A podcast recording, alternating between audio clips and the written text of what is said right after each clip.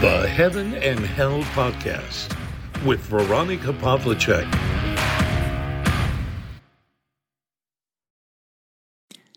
Heute möchte ich mit euch über Leichtigkeit, aber auch über Schwere sprechen.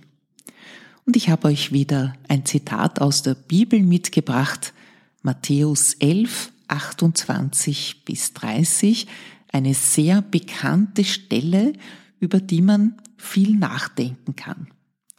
Kommt alle zu mir, die ihr euch plagt und schwere Lasten zu tragen habt. Ich werde euch Ruhe verschaffen. Nehmt mein Joch auf euch und lernt von mir, denn ich bin gütig und von Herzen demütig. So werdet ihr Ruhe finden für eure Seele.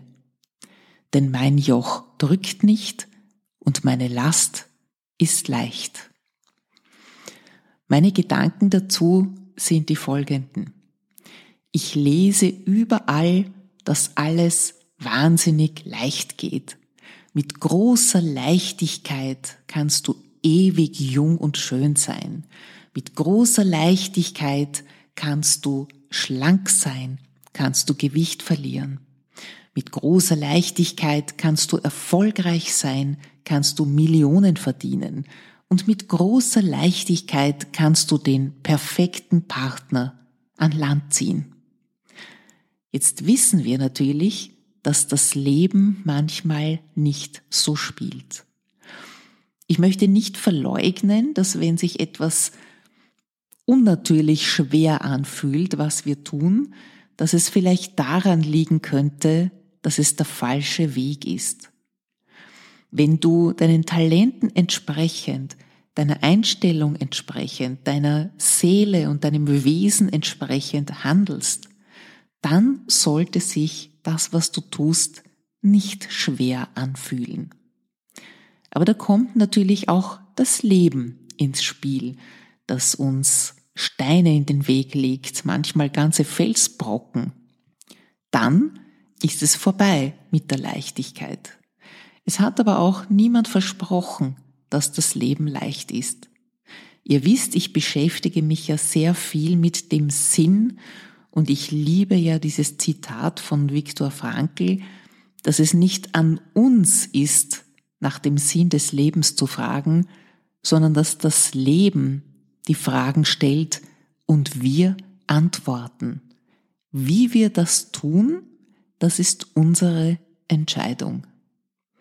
Die Herausforderungen des Lebens zu meistern, das lässt uns wachsen. Und jeder, der schon echte Lebenskatastrophen erlebt hat, der wird bestätigen, dass er am Ende daraus gestärkt hervorgegangen ist. Für mich bedeutet dieses Zitat aus der Bibel auch, dass du deine Lasten nicht alleine tragen musst. Ich gehe sogar so weit zu sagen, dass Gott dir keine Last gibt, die du nicht tragen kannst. Und wenn du Augenblicke hast, wo du denkst, du schaffst es nicht mehr, du bist kurz davor zusammenzubrechen, dann sprich mit ihm, dann bitte ihn um Hilfe und du wirst sehen, es wird alles leichter. Es wird leichter, weil du nicht alleine bist. Du musst deine Lasten nicht alleine tragen. Der Vater im Himmel hilft dir dabei. Vielleicht lässt er manchmal auf sich warten. Denn wir Menschen können auch viel, viel mehr bewältigen, als wir eigentlich glauben. Wir haben einen großen Schatz an Fähigkeiten, an Ressourcen, an ungeahnten Kräften, die wir erst mobilisieren können, wenn wir in einer, ja, ich möchte schon sagen, ausweglosen Situation sind. Und dann am Ende sind wir nicht allein. Ich weiß nicht, ob ihr diese Geschichte kennt von den Spuren im Sand. Diese Spuren im Sand Geschichte, die hat mich immer sehr beeindruckt. Ich werde noch herausfinden, von wem sie tatsächlich ist. Das kann ich jetzt im Moment nicht wiedergeben. Sie geht aber folgendermaßen. Es ist jemand, der Gott vorwirft, dass er in den schwierigsten Stunden allein gelassen wurde.